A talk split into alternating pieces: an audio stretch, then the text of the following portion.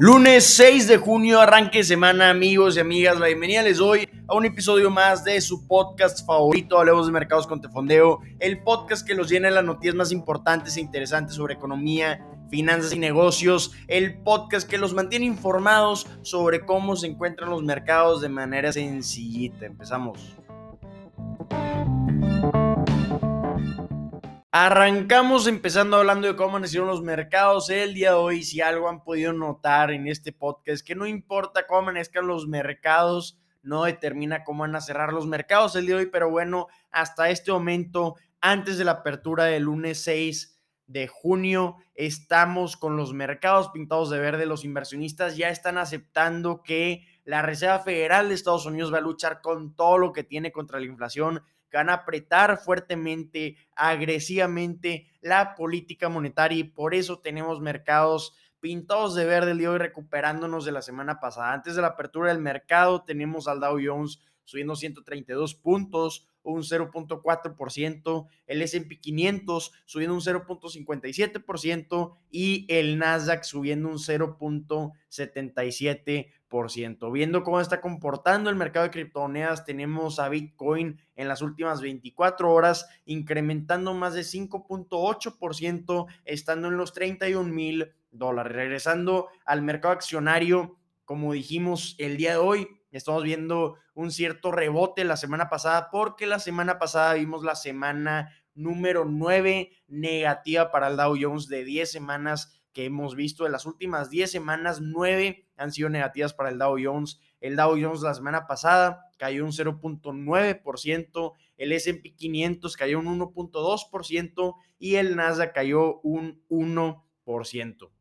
Estamos viendo que con el SP 500 y el Nasdaq en las últimas nueve semanas, ocho han sido negativas. Entonces vamos a ver qué nos trae esta semana. Lo que vamos a estar viendo importante esta semana es que el viernes se va a estar publicando el índice de precios al consumidor de Estados Unidos. Se espera que continúe la tendencia de lo que vimos en abril. ¿Qué fue lo que vimos en abril? Que ya estábamos llegando a un cierto pico para la inflación. Los economistas en promedio están esperando un incremento anual de 8.2% para el mes de mayo, estando por debajo del incremento que vieron en abril, marcando un declive en el incremento de precios al consumidor, quitando la, los alimentos, quitando los precios de energía, esperan que el incremento anual sea de 5.9% en mayo en comparación de 6.2%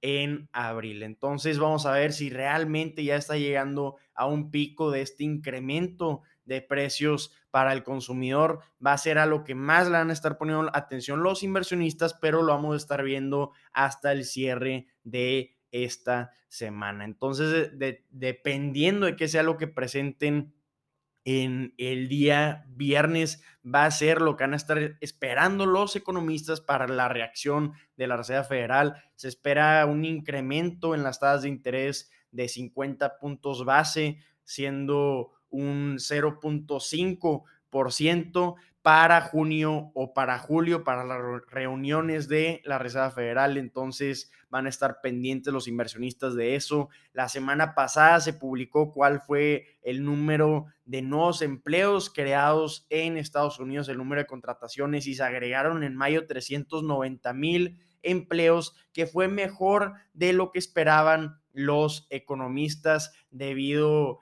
a una desaceleración económica y también al incremento que estamos viendo en la inflación, pero viendo que se encuentra fuerte la economía, pues vamos a estar viendo que probablemente va a permanecer agresiva la Reserva Federal por estos datos que se publicaron de empleos. Entonces, pues ya saben que va a ser lo que vamos a estar viendo esta semana. Básicamente, estar pendientes al día viernes, que es el índice de precios al consumidor. El día de hoy, acciones que estamos viendo que están incrementando fuertemente antes de la apertura del mercado son las de Tesla, están incrementando un 3.9% antes de la apertura, recuperándose la caída de 9.2% que tuvieron el viernes después de que Elon Musk dijera que iban a recortar el 10% de sus colaboradores, desafortunadamente citando preocupaciones por cómo se encuentra la economía global.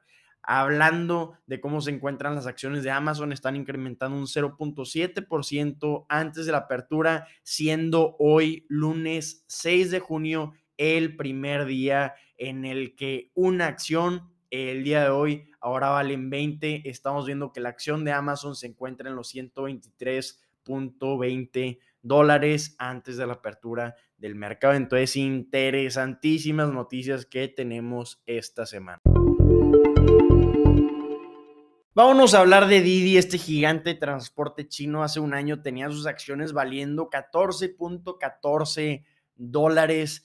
Llegó China y dijo, ¿sabes qué? Te voy a poner una gran investigación a ti y a otras dos empresas y voy a prohibir que agregues a nuevos usuarios y te voy a sacar de las tiendas de aplicaciones de mi país. Entonces, desde ese entonces hasta el día de hoy, hemos visto que las acciones de Didi han caído de 14.14 dólares en, en marzo del año pasado y el día de hoy valen 1.85 dólares, pero el día de hoy antes de la apertura del mercado es una historia diferente para Didi, un aire diferente porque tiene sus acciones incrementando más de 50% antes de la apertura del mercado. ¿Por qué está pasando esto? Porque esta investigación que le puso China a Didi está finalizando el día de hoy, también contra las otras dos empresas que tenía bajo investigación, Full Truck Alliance y Kansun por qué sucedió esta investigación, por qué estas sanciones de que no pudieran agregar nuevos usuarios y por qué sacarlos de las tiendas de aplicaciones,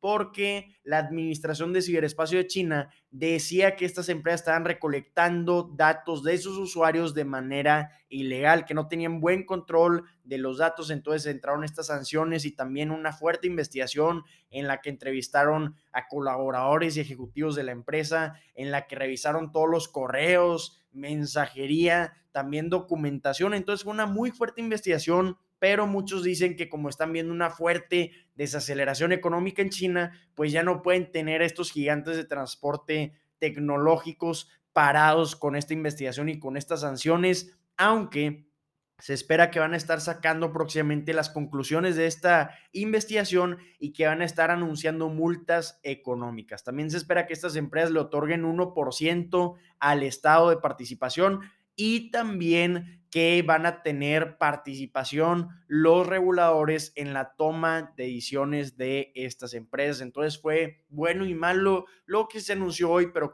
como, podemos ver la reacción de los inversionistas fue más bueno que malo con este incremento de 50% en las acciones de Didi. Es increíble ver cuánto ha cambiado el valor de mercado de estas tres empresas. En julio del año pasado, en combinadas estas empresas valían 115 mil millones de dólares, cuando hoy en conjunto valen 25 mil millones de dólares. Entonces es increíble ver cuánto impacto tiene el gobierno de China en las empresas de ese origen. Vamos a ver cómo continúa esta novela regulatoria.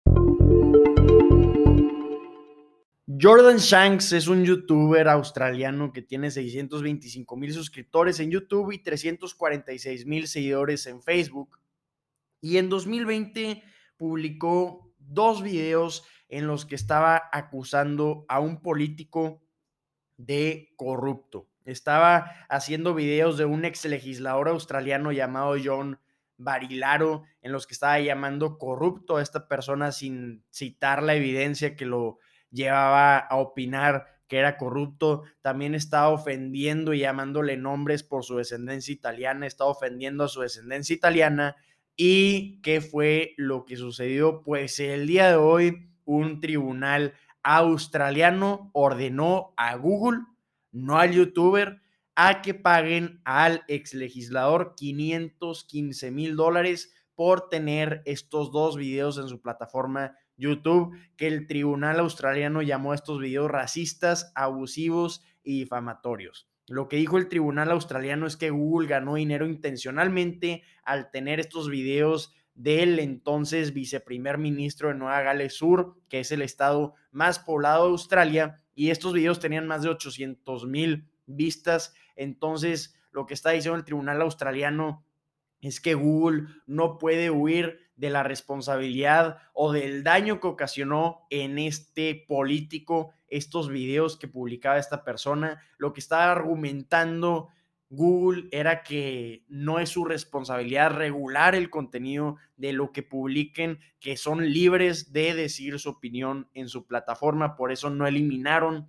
estos videos, pero el tribunal australiano pone responsabilidad en las plataformas en las que se transmite el contenido. Entonces, increíble noticia, aunque parece una noticia muy chiquita, les aseguro que tiene a los gigantes tecnológicos temblando de temor por estas regulaciones en las que pudieran responsabilizar a las plataformas por el contenido que publican sus usuarios. Imagínense eso, ¿cuál es su opinión sobre esto? ¿Creen que realmente plataformas como Facebook, Instagram, Twitter, Google, YouTube tengan responsabilidad de regular las opiniones que publiquen los usuarios de las plataformas?